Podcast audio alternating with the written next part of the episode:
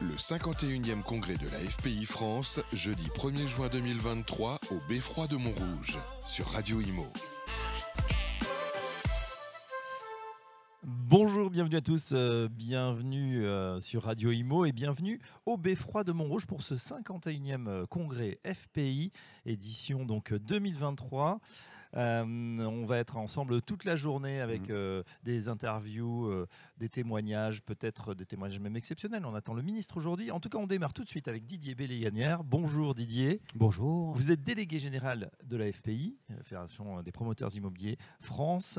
Et la première question que j'ai envie de vous poser, c'est sur ce titre qu'on voit, c'est magnifique à l'entrée du salon, Mhm. Oser, Oser. en toutes lettres. Ouais. Pourquoi avoir choisi ce, ce slogan, j'allais dire? D'abord, bienvenue au congrès. On est vraiment très heureux de, de vous avoir parmi nous. Pourquoi oser? Bah, En fait, euh, on peut mettre plein d'acceptions derrière ce, ce terme-là. D'abord, j'ai envie de dire, vu la crise que l'on connaît aujourd'hui, euh, peut-être dire que oser, oser dire que c'est encore le bon moment d'acheter. C'est le bon moment d'acheter puisque l'inflation est supérieure au taux d'intérêt. Donc, au final, le coût de l'argent est, est- est négatif, reste négatif. C'est le bon moment d'acheter parce que c'est préparer éventuellement sa retraite ou c'est avoir un logement à soi au moment de sa retraite.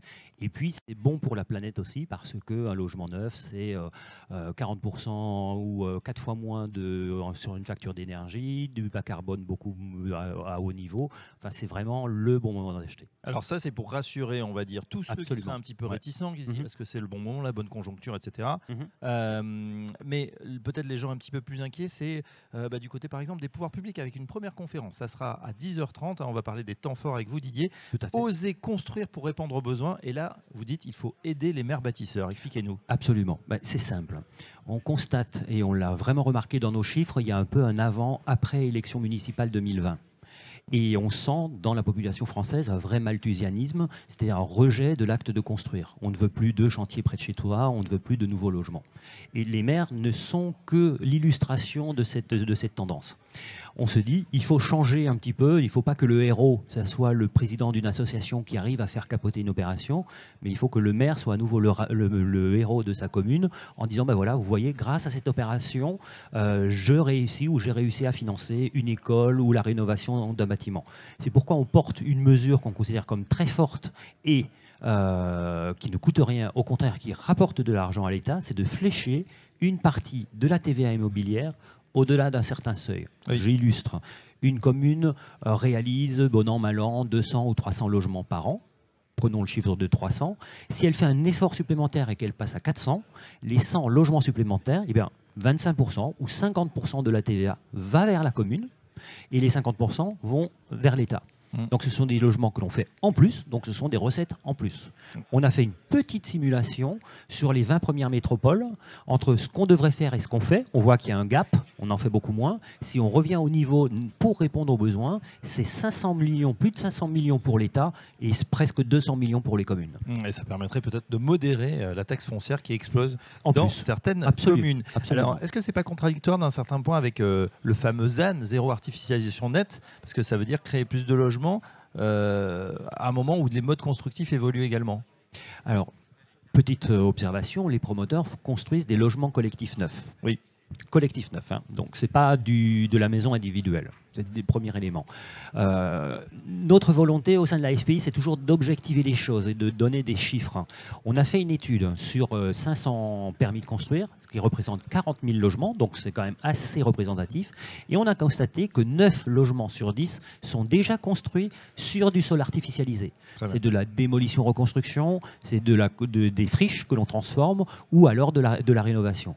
Donc la question de l'artificialisation, c'est pas un sujet, j'ai envie de dire, pour la profession, ou en tout cas dans 9 cas sur 10, ça n'est pas un sujet, puisqu'on refait déjà sur des sols artificialisés. Ce que l'on dit au contraire, c'est que effectivement, comme on ne peut pas s'étendre et qu'on construit sur des territoires artificialisés, il faut de la densité, densité heureuse. On constate qu'aujourd'hui, ça n'est pas le cas, puisque les PLU qui prévoient un certain nombre de logements, souvent ne sont utilisés qu'à hauteur de 65%. Oui. C'est l'exemple classique du maire qui dit, Bon, attendez, votre immeuble, il fait 5 étages, euh, il y en a un de trop, vous me l'enlevez. C'est ça. Et donc, on se bat plutôt contre cette euh, façon de faire et euh, on dit bah, les PLU devraient être euh, obligatoires. C'est-à-dire que le PLU prévoit tant de logements, et bien on fait tant de logements. On n'en fait pas euh, 35% de moins. Oui, effectivement, aujourd'hui, il y a un vrai déficit sur, sur ces PLU. Alors, les maires seront là hein, toute, euh, toute cette matinée. Maire de Montrouge, maire de Montpellier. euh, on aura l'ancien ministre et maire de Dijon, François Rebsamen. Euh, on aura voilà, beaucoup de, de- de témoins. Mhm. Et puis, on attend même le ministre à partir de, de midi, ministre euh, délégué en charge de la ville et du logement, Olivier Klein, qui devrait passer. On essaiera de l'avoir sur le plateau avec Pascal Boulanger. Mhm. Euh, cet après-midi, on ose, mais on ose cette fois un pas de côté, les bonnes idées des partenaires nationaux. Euh, alors, qui sont ces partenaires et que vont-ils proposer euh, Ah, ben, je ne sais pas encore. Je vais voir ce qu'ils En tout nous, qu'ils nous proposent. ça Absolument. En fait, on- il y a trois sous-théma- sous-thématiques, si je puis dire. On, s'est dit, bah, il nous faut bien évidemment des banquiers. Donc, on a Arkea et le, le groupe BBCE qui, qui sont présents. Donc, eux parleront du financement des promoteurs et puis financement des, des acquéreurs, je pense. Ça, c'est un peu la première partie. Deuxième sous-partie, plutôt, on a des énergéticiens. Donc, on a GRDF et EDF. Là aussi, bâtiment bas carbone, consommation d'énergie, etc. Il y a pas mal de, de choses à dire. Et troisième sous-partie, j'ai envie de dire un peu les, la norme. Euh, les aspects un peu normatifs avec SMA BTP et puis le, le groupe Socotec, pardon, qui est un bureau de, de contrôle. Donc là, on est beaucoup plus effectivement dans l'assurantiel, le juridique, le, le contrôle. Et on a envie aussi de faire en sorte que ces trois écosystèmes Oui. discutent aussi un petit peu entre eux, le banquier avec euh, la norme, euh, le poids de la norme sur le coût du financement et puis euh, également l'énergie, etc., etc. Donc on a ce- de nous, un peu ces trois, ces trois éléments. Et puis une dernière table ronde, ça sera à partir de 16h30. Euh, repenser la fiscalité immobilière pour aider acquéreurs et investisseurs.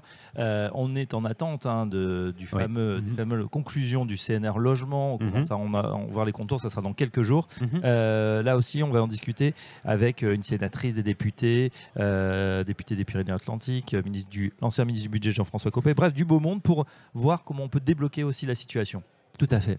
Là, on est euh, effectivement sur un élément essentiel qui est la fiscalité, où il y a de très lourds débats. Donc, euh, je pense que la, la table ronde va être euh, virile, peut-être, je ne sais pas encore, mais correcte.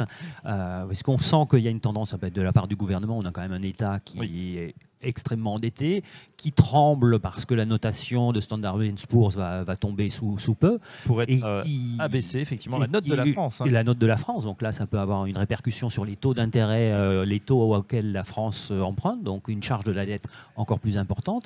Et puis, il y a cette petite musique, euh, le président de la Cour des comptes, Bruno Le Maire, en disant ben, la politique du logement coûte cher et est inefficace, donc il faut revoir les, les dispositifs.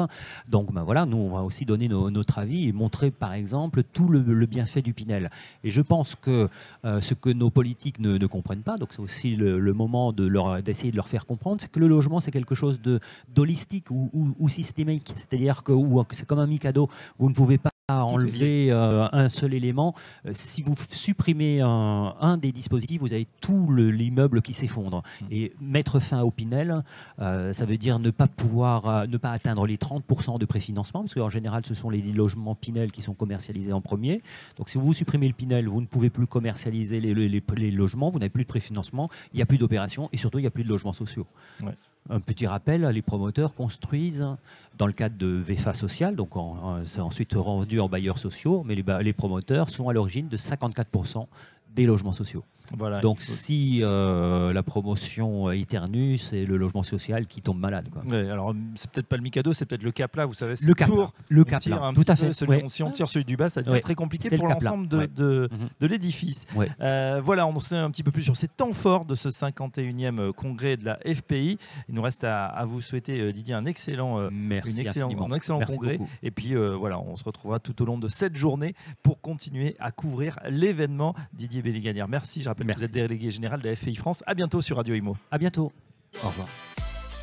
Le 51e congrès de la FPI France, jeudi 1er juin 2023 au Beffroi de Montrouge, sur Radio Imo.